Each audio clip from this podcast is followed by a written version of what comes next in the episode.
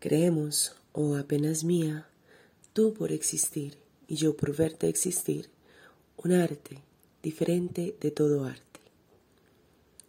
De tu cuerpo de ánfora inútil sepa yo sacar el alma de nuevos versos, y a tu ritmo de ola silenciosa sepan mis dedos trémulos ir a buscar las líneas pérfidas de una prosa impura de ser oída.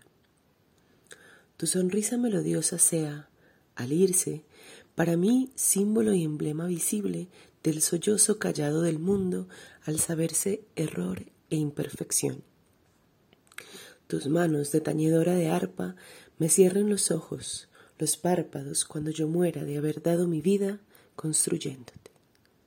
Y tú, que no eres nadie, serás para siempre, oh Suprema, el arte querido de los dioses que nunca han existido y la Madre Virgen y estéril de los dioses que nunca existirán.